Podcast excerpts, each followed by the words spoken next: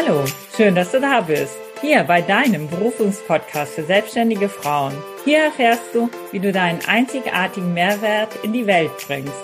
Mein Name ist Doris Trauernig und ich freue mich sehr darauf, möglichst vielen Frauen zu zeigen, wie sie ihre individuelle Berufung herausfinden und erfolgreich ihr Herzensbusiness kreieren. Heute begrüße ich ganz herzlich Maria Hubmann. Ich freue mich sehr, dass du heute dabei bist, liebe Maria. Ah, ich freue mich wahnsinnig, Doris. Danke dir. Sehr gerne. Ja, heute erfahren wir, wie Maria, nachdem sie etwa zehn Jahre in der Molekularbiologie studiert und etwa zehn Jahre in der Wissenschaft gearbeitet hat, äh, tantrischer Sexcoach wurde, sowie an einem kreativen Projekt mit einer Freundin zusammen an einzigartigen Taschen arbeitet, die von ihr selbst bemalt sind. Ja, jetzt bin ich mal gespannt zu erfahren, wie dein Weg ist, liebe, äh, gewesen ist oder auch immer noch ist, liebe Maria. Nimm uns doch einfach mal mit in dein früheres Leben. Wie bist du aufgewachsen und was haben deine Eltern gemacht? Mhm. Ich bin ähm, in Österreich, im Süden von Österreich aufgewachsen. Ähm, ich würde mal sagen Land. Es war eine kleine, kleines Ört, kleine Stadt. Ähm, sehr ruhig, äh, mit viel Natur rundherum, mit, mit Wäldern rundherum. Äh, meine Eltern, ähm, meine Mutter war, hat verschiedene Sachen gemacht, aber hauptsächlich Fleischerin oder Fleischverkäuferin. Ähm, und mein Papa war Elektrotechniker, der hat im Elektrobereich, aber auch audiovisuell, dann auf der Uni gearbeitet für ähm, Audio und Visuelle, für Kameraschnitt ähm, und Verleih und solche Sachen. Hm. Hast du noch Geschwister? Nein, nein, Einzelkind. Okay. Ich habe allerdings eine sehr, sehr große rundherum Familie. Ich habe sehr, sehr viele Cousinen, Cousins und Tanten. Hm. Und die ja. haben mein Leben auf jeden Fall geprägt als Kind. Hm. Also das heißt, Sie haben auch alle dort gewohnt, wo ihr gelebt habt, also dass ihr Kontakt hattet. Und ähm, was habt ja. ihr denn dazu zusammen unternommen in der äh, Vorkindergartenzeit, sage ich mal, als ihr noch klein wart? in der Vorkindergartenzeit. Ähm, das ist eine schwierige Frage. Da ist meine Erinnerung nicht wahnsinnig gut. Ähm, viel, also die Bilder, die jetzt kommen, ist im Garten sitzen, auf der Wiese sitzen, mit Schnecken spielen, Gänseblümchen auffädeln und eine Kette draus machen. Oder einfach mit meinen, ich habe zwei Cousinen, die im gleichen Jahr geboren sind wie ich. Ähm, da haben wir natürlich auch viel, viel gespielt. Sehr unspektakulär. Ah ja, sehr viel Vater, Mutter, Kind ah, ja. mhm. Spielereien und so. Ja. Aber viel, viel kreativ aus dem, aus dem Inneren heraus. Also wenig, wenig Puppen- oder Barbie-Spiele, sondern eher so, wir denken uns jetzt einfach irgendwas aus und wir, wir tun so, als wäre das jetzt Realität, äh, in dem wir leben. Mhm. Ja, hört sich nach äh, sehr viel Freiheit an, nach sehr viel draußen sein auch und sehr viel Kontakt zu anderen, also sehr viel soziale ja. Kontakte dann halt auch durch die ganze Familie. Auf jeden Fall, ja. Wie war es denn, äh, als du in die Schule gekommen bist? War das ein großer Einschnitt für dich? Hast du dich darauf gefreut und wie hat es dir dann gefallen? Ähm, ja, ich bin immer großer Fan von der Schule gewesen. Aha. Ähm, ich lerne ich lern wahnsinnig gern äh, und sehr schnell. Ähm, ich bin mir nicht sicher, ob ich mich darauf gefreut habe. Ich glaube, ich hatte da nicht wirklich eine Vorstellung davon, aber ich würde, also gefühlsmäßig ja. Äh, und das war natürlich auch ähm, ein großer Schritt. Also vor allem dann nach vier Jahren Volksschule, also Grundschule, dann der Wechsel in die höhere Schule, das war auf jeden Fall ähm, ein Schnitt. Ähm, aber in der Volksschule war es noch sehr, sehr relaxed und mhm. sehr entspannt. Was waren da so deine Lieblingsfächer? Hm ich glaube, alles außer Religion. Das mhm. war nicht so. Ma malen, malen schon auch. Aber auch lesen. Ich lese wahnsinnig gern. Ähm, es war einfach, Lernen ist toll. Also prinzipiell, ja. ich liebe Lernen und das kann alles daherkommen. Ja, schön. Dann hast du äh, auch eine gute Erinnerung an deine Schulzeit. Hm, hm, ja, auf jeden Fall. Hm. Und wie war dein Leben, als du so 15, äh, 17 Jahre alt warst? Hm. Ähm, da war ich dann in der Oberstufe äh, vom Gymnasium und mit, ich habe mit 17 maturiert ähm, und ein Jahr davor sind wir, also da haben sie meine Eltern scheiden lassen, na, zwei, drei Jahre davor, ich glaube, da war, ich will 15 Jahre alt war circa, haben sie meine Eltern scheiden lassen. Äh, und mein Papa ist dann nach Graz gezogen. Das ist die nächstgrößere Stadt, wo er gearbeitet hat. Und ich habe nach der Scheidung meiner Eltern bin ich bei meinem Papa geblieben, mhm. weil ich mit meiner Mama eher viel gestritten habe. Ähm, und ich bin dann nach Graz gezogen und bin dann aber noch rausgependelt zur Schule. Ähm, das war schon, ja, nochmal eine Umstellung äh, und anstrengend und dann ein bisschen auch den Spagat zwischen den Eltern zu schaffen, dass da die Mama nicht angefressen ist. Hm. Äh, und ja, also ich bin sehr harmoniebedürftig hm. äh, und habe das da auch schon versucht. Ja, gab es noch andere Herausforderungen so zu der Zeit in deinem Leben? Ähm, heraus, ja, also so im Rückblick denkt man sich, ach, war eh nichts. Aber wenn man drinnen ist, da war natürlich der erste Freund oder zwei, zwei hatte ich ähm, hintereinander. Ähm, und ja, in Mathematik ist mir nicht so gut gegangen. Ähm, auch meine Mutter hatte eine neue Beziehung. Das war auch der Grund, warum, warum sie meine Eltern scheiden ließen. Ähm, und das war irgendwie, das war irgendwie eigenartig, weil da war ja auch noch in der, in der Pubertät, wobei ich auch sehr, sehr, ich war eine sehr angepasste, sehr angepasstes Kind, sehr ruhiges Kind und auch in der Pubertät jetzt war ich wenig rebellisch, aber da war einfach ja auch ein Freiheitsdrang da, ja, mhm. der mir in dem kleinen, in dem kleinen Ort da wo es doch viele Regeln gab und dadurch die, und die große Familie natürlich auch, ist man irgendwie immer dann ein bisschen beobachtet vielleicht. Mhm. Ja. ja, das war gerade das, was mir, was ich noch fragen wollte, woher es so kam, so zu diesem Angepasstsein, denn auch als Kind. Das hat ja meistens einen Grund. Ja, keine Ahnung. Ich kann es ich kann's echt. Es war halt, ich war immer die Ruhige, und das war immer so abgestempelt dann fast. Ne? Ja, die Maria, die braucht einfach ein bisschen, bis sie warm wird. Und sie ist ganz lieb und brav. Und, und ich, ich durch meine Harmoniebedürfnis, durch mein Harmoniebedürfnis war das einfach auch so, dass, ja, na, wenn, wenn jemand äh, böse ist, dann bin ich schuld und ich muss das wieder richten. Mhm. Ähm, und ich muss so connecten ist, zwischen den Leuten. Ja, wie ist es dir damit gegangen? Wie hast du dich damit gefühlt? Ähm,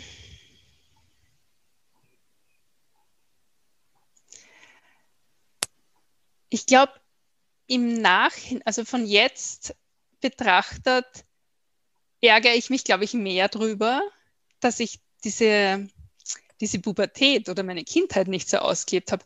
Als Kind an sich bin mir gar nicht sicher. Ich meine, da war natürlich schon, uh, ja, die trauen sich viel mehr oder die, die machen das alles. Ähm, aber es, es, hat mir nicht gefehlt, die Rebellion. Mhm. Vielleicht war ich noch mal so angepasst, dass, äh, keine Ahnung. Ist total strange. Jetzt im Nachhinein tut es mir leid, dass ich meine, dass ich meine Pubertät irgendwie auslassen habe. Mhm. Ja. ja, das kann ich gut verstehen. Äh, wann ha hast du denn das erste Mal darüber nachgedacht, was du werden möchtest? Oh, ja, Biologin, das war immer schon klar.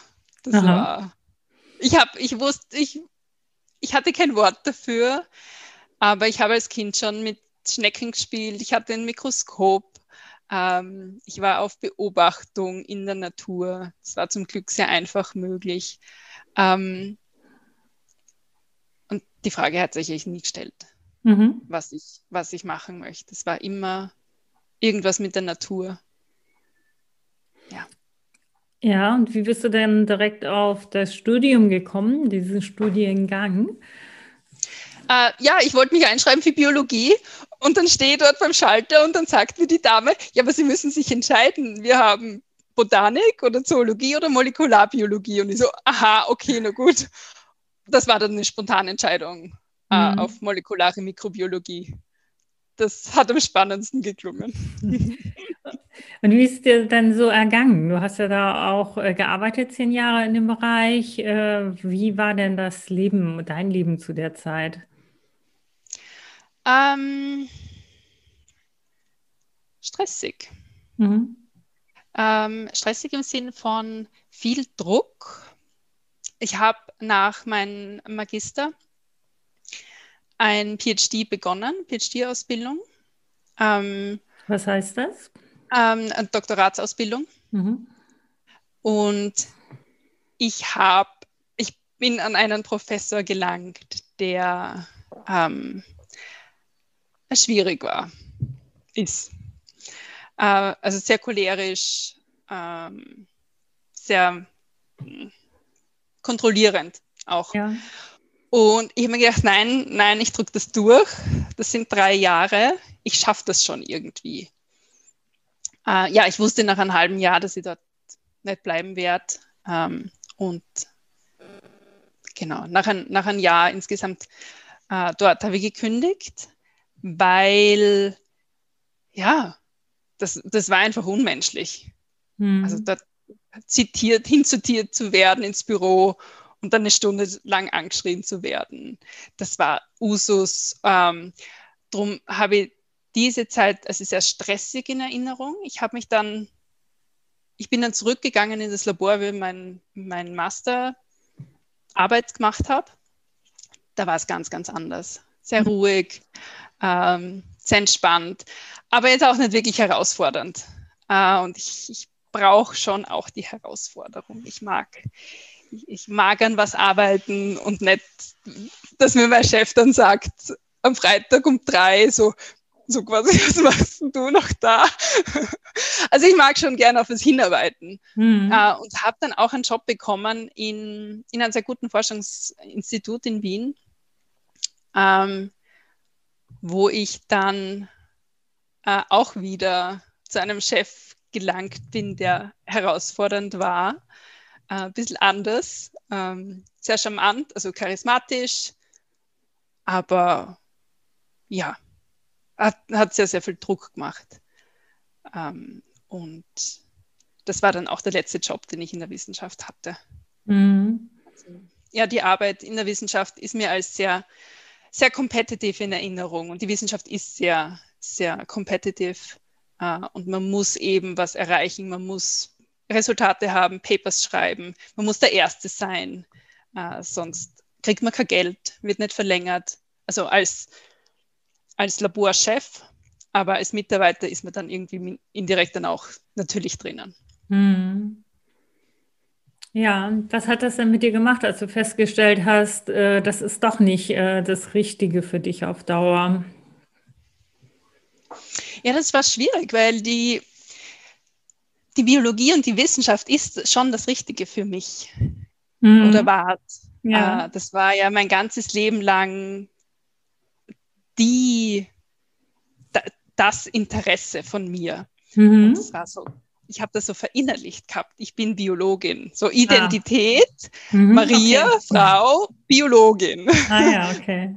In der Wissenschaft arbeitet. Mhm, ja, ja. Ähm, und andererseits habe ich natürlich gemerkt, dass in, unter diesem Chef ich zugrunde gehe. Ähm, dann ja Anzeichen von Burnout hatte, natürlich, also körperliche Probleme, aber auch psychische Probleme, ähm, Energielosigkeit. Und das war sehr, sehr traurig für mich, dass, dass die äußere Situation meine Leidenschaft für die Wissenschaft so beeinträchtigt oder beeinflussen kann. Mhm. Ähm, und ja, das war, wie ich dann, also ich habe dann gekündigt, nachdem ich lange mir nicht vorstellen konnte zu kündigen, obwohl ich wusste, dass mir dreckig geht. Aber ich gedacht, ich kann dort nicht kündigen, es ist unmöglich, ich bin doch Wissenschaftlerin, mhm. ich kann da nicht weg. Und dann irgendwann war es so, oh, das ist tatsächlich eine Option. Mhm. Es wird nicht die Welt untergehen, wenn ich kündige. Das ist nämlich ganz lustig, das war für mich keine Option bis, oh, das, das klingt eigentlich ganz gut. Und danach ist meine Identität natürlich eingebrochen. Dann war ich, dann habe ich nicht mehr dazugehört. Ja. Äh, was meinst du damit? Du hast ja nicht mehr dazugehört. Wo hast du nicht mehr dazugehört? Zu, zu, zur Wissenschaft, ähm, zu dieser, ich sag mal, Lebensweise, schon, schon sehr eigen irgendwie, äh, aber auch zu der, zu der Gruppe, zu der Arbeitsgruppe, wo ich gearbeitet habe. Ich hatte unglaublich nette Kollegen, ähm, mit denen ich bis jetzt befreundet bin, Jahre später. Ich habe auch zu denen nicht mehr dazugehört. Ich war halt, ich hatte nicht mehr diese Position, ich hatte nicht mehr den, ja, das von außen gegebene, dieser Stempel oder dieser Job Description, dass ich da jetzt offiziell dazugehöre. Mhm. Ähm, und für mich war das total wichtig, offensichtlich. Ne? Ja, und wie hat dein Umfeld darauf reagiert? Also deine Familie und Freunde? Ich weiß gar nicht. ähm, also ich habe einen Freund, bin, wir sind schon sehr, sehr, sehr lange zusammen und er hat mir nie was reingeredet. Ähm, er hat natürlich gemerkt, wie schlecht es mir geht. Ähm, aber er hat nie irgendwelche Kommentare gemacht, dass sie kündigen sollte oder irgendwas anderes machen sollte oder nicht sollte. Ähm, ich glaube, dass meine Freunde sehr froh waren, dass ich gekündigt habe und von dort weg, von der Gruppe zumindest weggegangen bin. Sie waren allerdings sicher, also ja, nein, weiß ich, erstaunt. Mhm. Weil ich parallel dazu eine Ausbildung zur Coach begonnen habe, obwohl ich gar nicht Coach werden wollte. Ich wollte nur die, ich wollte nur ich wollte mich nur mit meinem Körper beschäftigen, ähm, wie ich mich dann entschlossen habe, Coach zu sein. Das war auf jeden Fall ein Was. Und auch meine Eltern sind immer noch so, bist du sicher?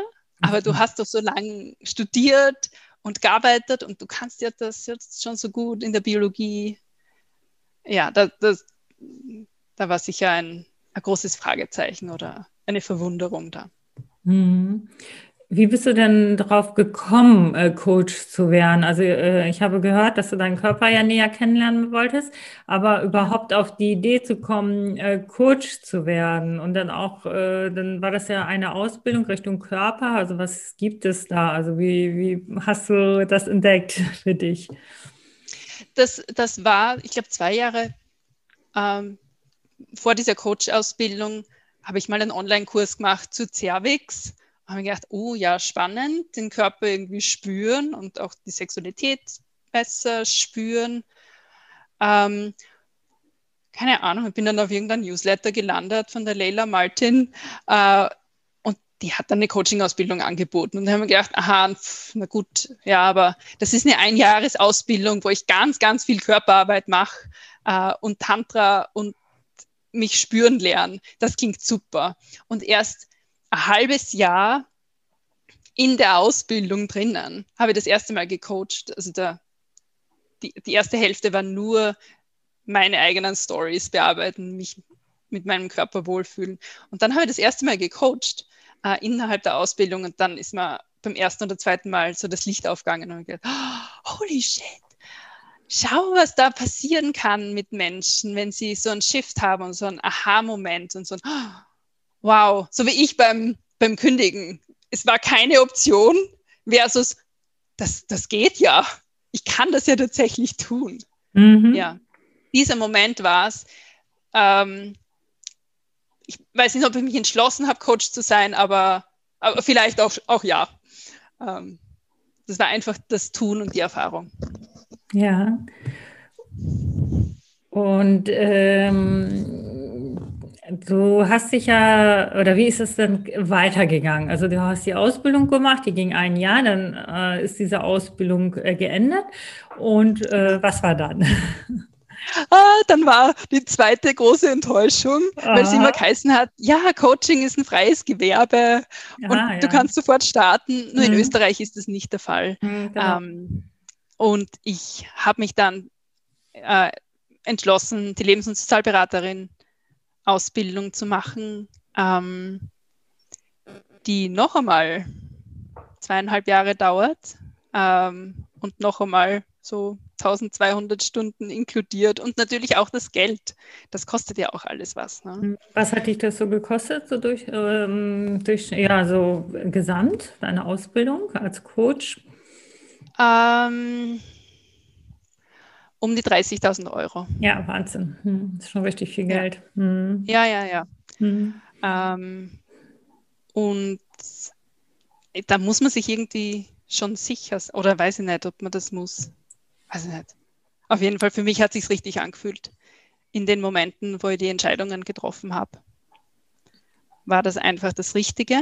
Ähm, und ich bereue es, ich bereue es überhaupt nicht, weil es Investition in mich ist, first and foremost. Das heißt, ich mhm. habe wahnsinnig viel gelernt.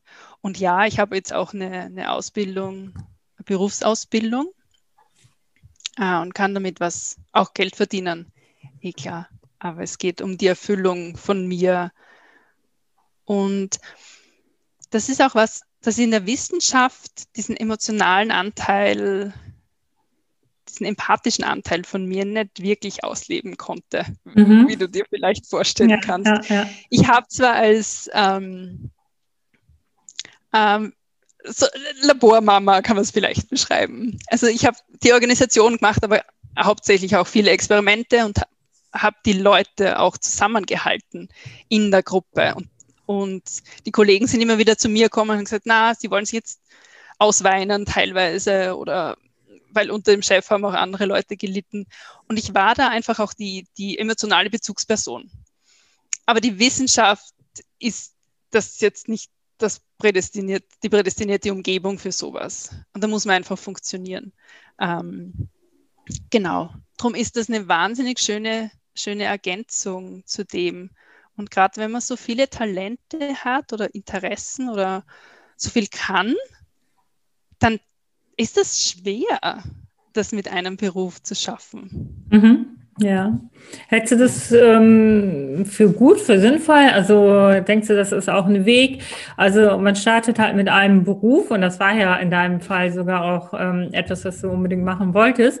Und später ändert sich einfach der Weg nochmal und man entwickelt sich weiter und es kommt was anderes. Es ist aber auch wieder eine Berufung, sag ich mal, also eine Lebensaufgabe für dich. Ja. Wie, bewertest du das so im Nachhinein?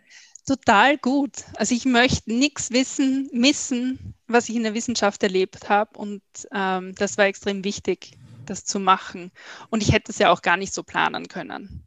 Äh, ich habe ja nur gewusst, mit 18 ähm, habe ich die Interessen Biologie. Darum war das die einzige richtige Entscheidung. Mhm. Äh, dann die Interessen haben sich gewandelt, beziehungsweise meine Prioritäten haben sich vielleicht auch gewandelt.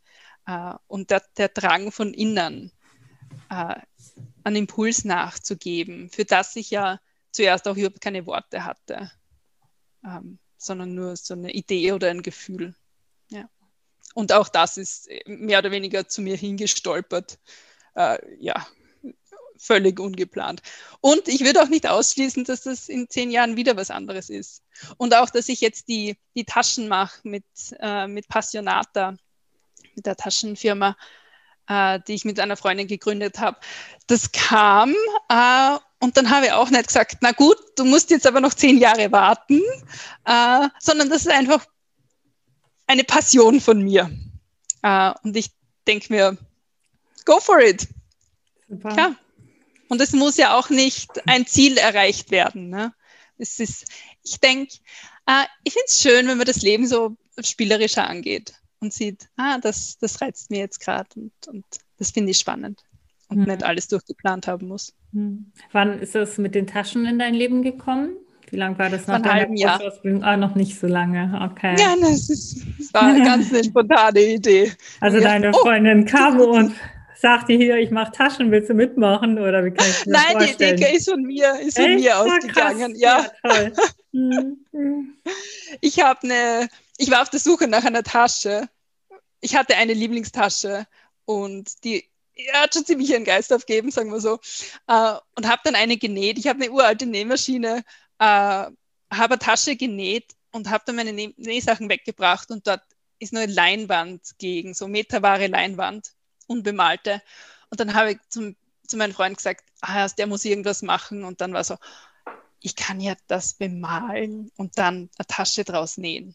Mhm. Und nachdem ich sehr gerne mal, aber nicht gerne nähe, war ich dann auf der Suche nach jemandem, der den Nähteil übernimmt. Und, und äh, meine Freundin hat dann Ja gesagt dazu. Mhm. Also habt ihr da noch eine zweite Firma oder ein zweites Unternehmen gegründet und ihr seid beide beteiligt und du malst und deine Freundin näht und ihr verkauft dann diese Taschen auch. Genau, mhm. genau. Wir sind da gleich, gleichberechtigt, ja. Ja, schön.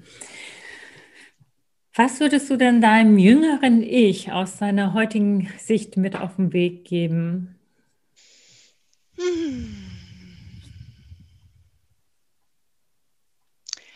Ähm, ein ganz, ganz wichtiges Learning für mich war, dass ich, dass ich meine eigenen Wünsche und Bedürfnisse habe und die ernst nehmen darf und soll und aussprechen darf und auch das Empfangen von anderen und nicht alles, nicht immer geben muss. Ja, also ich würde ich würd mir empfehlen, mich an erste Stelle zu stellen und mhm. meine, meine Wünsche ernst zu nehmen und auch zu sagen, okay, aber das, das ist das, was ich will und tatsächlich auch sagen. Weil was dann passiert sehr oft ist, dass die Menschen sich freuen und sagen, oh, ah, das ist eine Möglichkeit, wie ich, wie ich die Maria happy machen kann. Und, und ge Menschen geben ja wahnsinnig gern. Aber wenn man nicht sagt, dann ist es schwer, das zu bekommen. Mhm. Ja. Ja, danke. Das ist eine sehr wertvolle ähm, Sichtweise auch. Da können wir, glaube ich, ganz viel äh, draus mitnehmen auch. Ja. Äh, was sind so deine drei wichtigsten Erfolgsstrategien zum Thema Berufung? Ah, Erfolgsstrategie. Ähm, ich weiß nicht, ob es eine Strategie ist, aber ich gehe Berufung sehr körperbetont an. Ähm, und also das Wort, das ich dafür verwende, ist Pussy Wisdom, äh, also eine Körper, Körperintelligenz, die sehr stark mit, äh, mit Empfindung und Genuss verbunden ist. Also so ein Öffnen und so ein, ein Spüren. So, mh, hm, das, ist, das ist das, was ich, wo ich hin möchte. Ähm, auf jeden Fall auch äh, Offenheit und Neugier. Mhm. Und also nicht, nicht unbedingt wissen wollen oder planen müssen, sondern einfach mal schauen, schauen, was das ist. Äh, und auch offen sein dafür, dass das halt jetzt nur ein Interesse von zwei Wochen war und dann ist wieder gut. Darf ja auch sein. Mhm. Ähm, und Unterstützung holen. So mhm. wie ich es bei Passionata mit den Taschen gemacht habe und gesagt, okay, das mache ich einfach nicht gern, ich nähe nicht gern. Wer kann mir dabei helfen? Äh, oder Freundinnen oder, oder äh, ein Coach natürlich auch. Äh, oder was auch immer, was das Leben leichter macht, darf und soll genutzt werden. Mhm. Ja. Äh, was habe ich dich noch nicht gefragt, was du uns unbedingt noch sagen möchtest?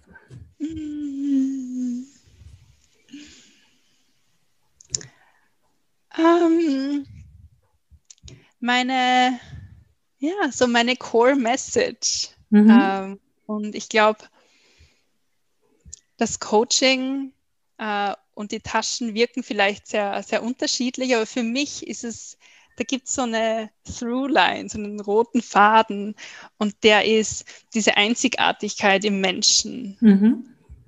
Ähm, die Einzigartigkeit, also mit Coaching das zu entdecken und auch die, die, die Macht und das Empowerment in der Frau selbst zu entdecken und zu sagen, okay, das, das steht mir zu. Und ich finde ja, Sexualität ist ja ist einerseits ein Teilbereich vom Leben, aber spielt in alle Lebensbereiche rein, weil man so viel, so viel lernen kann. Also Grenzen setzen oder die, Wünsche aussprechen äh, oder auf seinen Körper hören. Äh, Dinge, die man in der Sexualität braucht, sind total hilfreich, auch in anderen Lebensbereichen. Ähm, genau, also da die, die Einzigartigkeit und auch die Freude und eben diesen, was sagt mein Körper dazu? Mhm äh, bin ich jetzt offen dafür? Äh, wie, wie kann ich das verkörpern und, und kann ich zu diesen Emotionen und Gedanken auch stehen, so mit meinem ganzen Selbst? Genau, und, und auch diese Freude rausbringen. Also für mich sind die Taschen Freude pur und aber auch Ausdruck, Ausdruck von meiner Kreativität und das ist auch wieder ganz stark äh, körperlich für mich definiert. Ähm, also wenn ich eine Leinwand habe und ich weiß nicht weiter, dann lege ich mich einfach mal auf die Leinwand mhm. und atme und spüre und dann kommt schon was. Und dann ist so, mh, hm, wie, will, wie will sich mein Arm bewegen oder mein Körper, weil ich arbeite mit recht großen Leinwänden und lasse das einfach passieren. Hm, ja, total spannend. Also auch, wie sich so verschiedene Dinge äh, zusammenfügen können, also verschiedene Interessen ja. und auch beruflich nutzbar sind und sich ja. selbst diese Freiheit auch zu geben, äh, das zu machen. Und das wiederum äh, führt dann auch zu der Einzigartigkeit, die du hast. Und äh, irgendwie kennen wir das gar nicht so. Ja, also so von unseren Prägungen her habe ich den Nein. Eindruck. Und es ist einfach wundervoll. Also finde ich ganz fantastisch. Danke dir. Ja. ja, gut. Ähm, magst du noch mal so in drei bis vier Sätzen zusammenfassen, was für dich die äh, wichtigsten Faktoren sind äh, von der Berufung und auch ähm, von unserem heutigen Gespräch? Ja, also Berufung, so wie ich sehe, ähm, ist es nicht so in Stein gemeißelt, mhm. sondern sehr fluide und darf sich und wird sich auch entwickeln und dass man da auch den Mut hat und die Offenheit, sich, sich einzulassen auf das und entwickeln zu lassen. Und man entwickelt sich ja auch selbst damit. Ähm, genau. Und von dem Gespräch, ja, spannend. Deine Fragen zu meiner Kindheit ähm, sind noch einige Fragezeichen für mich. Ähm, und ich bin, ich bin aber dennoch froh, dass ich das jetzt auslebe und sage, okay, das, ich muss jetzt nicht den Konventionen folgen und bei meinem, ein, bei meinem gewählten Beruf bleiben, äh, sondern nimm mir einfach die Freiheit. Mhm. Äh, zu sagen, nein, ich bin einfach so und morgen bin ich vielleicht ganz anders. Mhm. Ja, das ist der beste Weg zum Leben, denke ich. Mhm. Toll. Äh, magst du nochmal folgende Sätze vervollständigen? Ich bin richtig gut darin, Menschen zuzuhören und einen sicheren Rahmen zu schaffen. Ja. Äh, meine Superpower ist. Mm. Ich glaube, Freude, äh, Freude auszustrahlen und einen, einen, positiven äh, positive Environment zu schaffen, in dem sich Leute wohlfühlen. Hm, ja, schön. Ähm, ja, den Schluss unseres Interviews überlasse ich gerne dir. Äh, erzähl doch uns einfach nochmal, wo wir dich am besten finden. Ja, gern.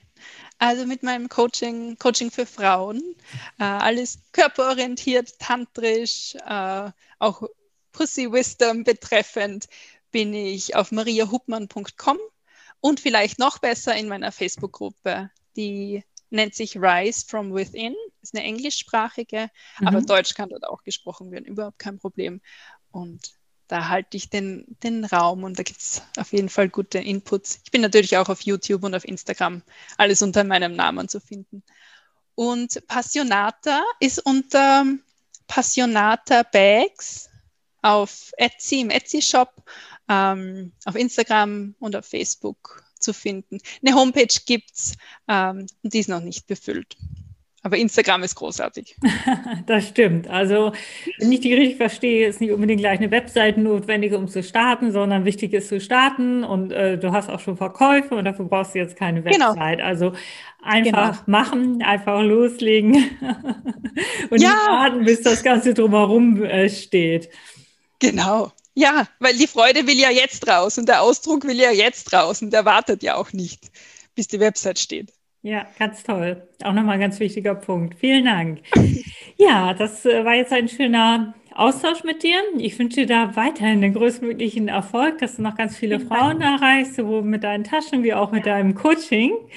Mhm. Und alles Liebe und Gute. Mhm. Danke dir, Doris.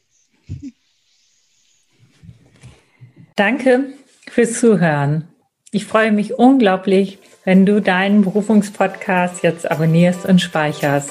Ich wünsche dir den Drive und den Mut, dich jetzt auf die Reise zu deiner Berufung zu machen und sie in die Welt zu bringen. Denn du bist ein Geschenk für diese Welt und die Welt wartet auf dich.